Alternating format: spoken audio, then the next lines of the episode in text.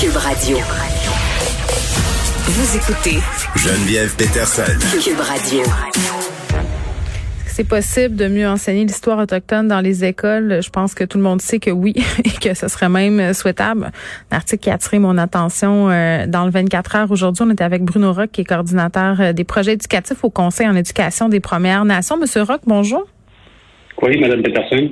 Bon, euh, je veux qu'on se parle un peu de comment on enseigne l'histoire, l'histoire des Premières Nations, de la colonisation à nos enfants. Moi, j'en ai trois des enfants.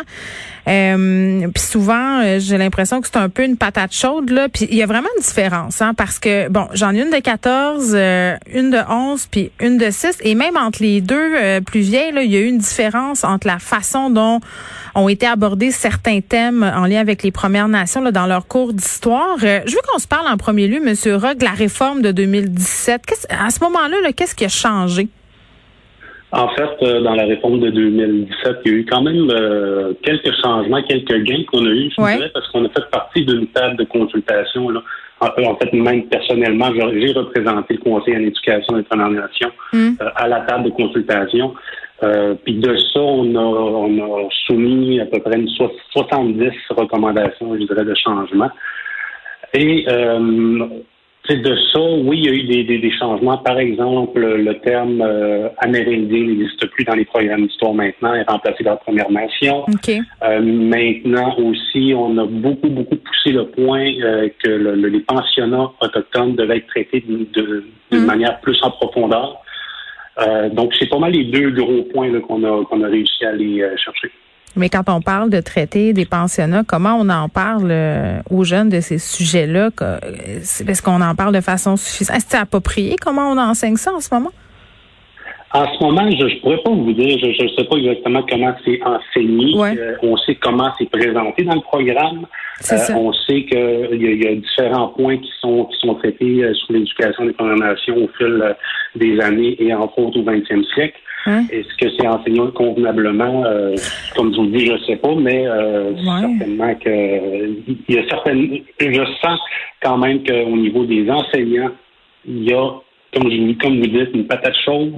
Ah, mais oui, un malaise de, de, parler de cette question-là qui est très, très délicate. Ben ça dépend du prof. Là. Ma fille est en secondaire 2, puis elle a une prof d'histoire pas mal allumée, puis elle, elle parle de tout ça, là, puis elle utilise le mot génocide, puis tu sais, elle y va là, tu sais. Euh, mais je regarde par exemple ce que ce que ce qu'elle apprenait ma fille en 4 6e année là, excusez-moi là, puis je, je le dis euh, je, je, le dis comme c'est là, elle se faisait enseigner un peu le folklore le, le, folklore des Premières Nations, le genre, ils tissaient des paniers, ils vivaient dans des tentes, puis nommer les onze Premières Nations, je veux dire, oui, là, mais il y a pas mal d'autres affaires là, auxquelles on devrait euh, penser quand on pense aux Premières Nations, quand on enseigne l'histoire aux enfants.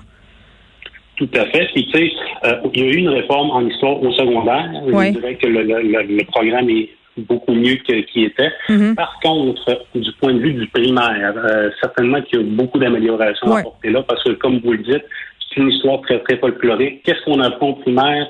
Puis moi aussi, j'ai un garçon de 10 ans, là, ah, j'ai regardé son cahier. Mhm, mhm, euh, ce que j'ai vu, c'est Iroquoien, Algonquin, ben, Maison Longue, Tipeee, euh, tu sais, ce, ce que nous, on a appris, en fait, là.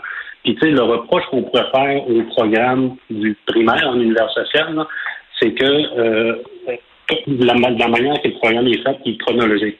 Donc, nécessairement, on va commencer par le début et les Autochtones des années 1500.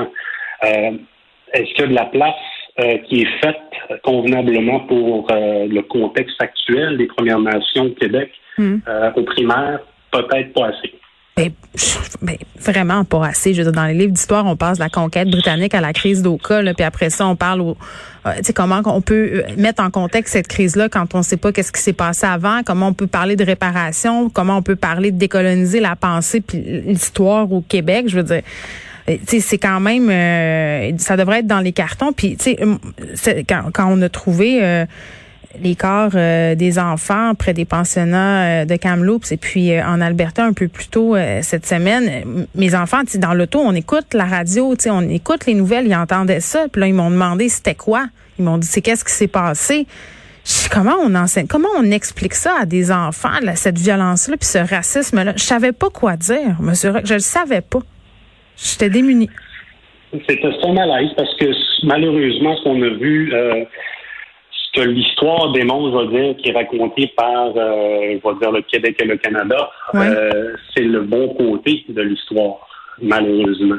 Mm-hmm. Euh, tout ce qui est, tout ce que les Premières Nations, les Inuits ont subi depuis 400 ans, on dirait qu'on essaye de, de, de, de, le cacher en dessous du tapis.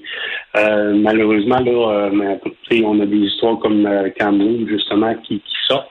Mm-hmm. Euh, mais on se doutait bien que on, sait très bien, nous, ce qui s'est passé, c'est-à-dire qu'on le vit encore aujourd'hui, euh, les chocs générationnels qui se sont faits. Mm. Mais comment, comment euh, apprendre ça à nos enfants quand nous-mêmes, comme adultes, de façon générale au Québec, on ne connaît pas cette histoire-là. Puis vous avez tout à fait raison de, vous sentir un peu euh, mal à l'aise par rapport à ça. Ben, c'est pas, oui, puis je me sens pas mal à l'aise de leur en parler, c'est important, mais tu sais, par exemple, mon fils, j'ai commencé un peu à y expliquer, puis sa question, c'était, ben, c'est, on était méchants, on était, tu sais, il y a six ans, fait que tu sais, ça devient, ça devient un gros sac de nœuds, puis là, tu veux expliquer, puis tu sais, il y a toute euh, la, tu sais, ce qu'on appelle euh, la culpabilité historique, la culpabilité coloniale qui embarque là-dedans, puis tu sais, je parlais avec une anthropologue du collège d'Unsick parce qu'on fait une opération un peu de décolonisation du collège puis elle en parlait bien euh, de la culpabilité historique puis coloniale. à un moment donné, c'est pas parce qu'on dit que c'est passé ça qu'il faut que les gens qui vivent ici aujourd'hui se sentent mal. Il faut juste l'admettre qu'il s'est passé ça puis embarquer dans une démarche de réparation, non? Oui, d'où l'importance du dialogue. Ben, le dialogue, euh, c'est certain que le dialogue n'est pas encore à point, je dirais, entre les Premières Nations et la population québécoise. Ben oui. Euh, D'où l'importance, on parle tout de, des concepts de sécurisation culturelle, euh, que ce soit évidemment à l'école, mais aussi dans, en milieu de travail. Tu sais, euh, les Premières Nations sont quand même présents euh, aussi en ville et ils reçoivent des services en ville. Donc, c'est extrêmement important d'en parler. Oui, puis si on vient à l'enseignement, parce que je pense que c'est par la connaissance que ça va passer, tout ça, est-ce qu'il y a beaucoup d'enseignants qui sont issus des Premières Nations qui, travaillent euh, au Québec? Euh, je dirais que non. Non. C'est certain que les, enseignants des Premières Nations vont souvent retourner euh, dans leur communauté enseignée. OK. Euh, puis je sais que vous avez proposé au ministère une quinzième compétence pour intégrer des connaissances plus marquées des Premières Nations euh, dans, dans le champ d'action des profs. Ça n'a pas été retenu, ça, pour faire partie du référentiel de compétences des futurs enseignants. Pourquoi, vous pensez? Pourquoi? Euh, bon, je ne sais pas, c'est tout le, système, le système qui doit qui doit bouger. Hein. Mm. C'est les compétences on est, on est rendu, je ne sais pas, à 14 compétences. On en avait 12 il y a quelques années.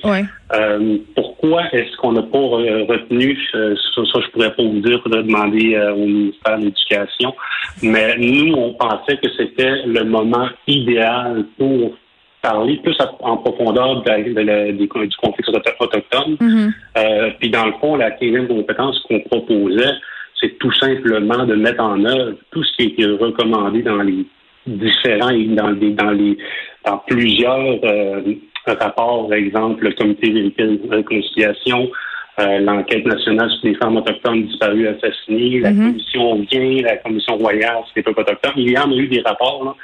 Puis souvent, ce qu'on disait, c'est qu'il fallait éduquer, je vais le dire comme ça, la population québécoise en général, pour essayer de rapprocher les peuples et d'essayer de, de, de, réduire, on va dire, les, les, cas de racisme. En fait. Ben oui, puis c'est le dialogue, puis l'éducation, puis l'enseignement, puis connaître notre histoire qui, qui, qui peut être réparateur, euh, puis qui peut nous conduire euh, à un endroit où justement euh, les deux camps vont pouvoir discuter ensemble sans se sentir euh, invalidé, attaqué. Euh, puis ça, ça, se peut, ils l'ont fait au Collège d'Annecy. Euh, Bruno Rock, c'était super intéressant. Merci, qui est coordonnateur euh, des projets éducatifs au Conseil en éducation des Premières Nations. faisait référence à un texte qui a été publié dans le 24 heures. Allez lire ça, mieux enseigner l'histoire autochtone, c'est possible, c'est très intéressant.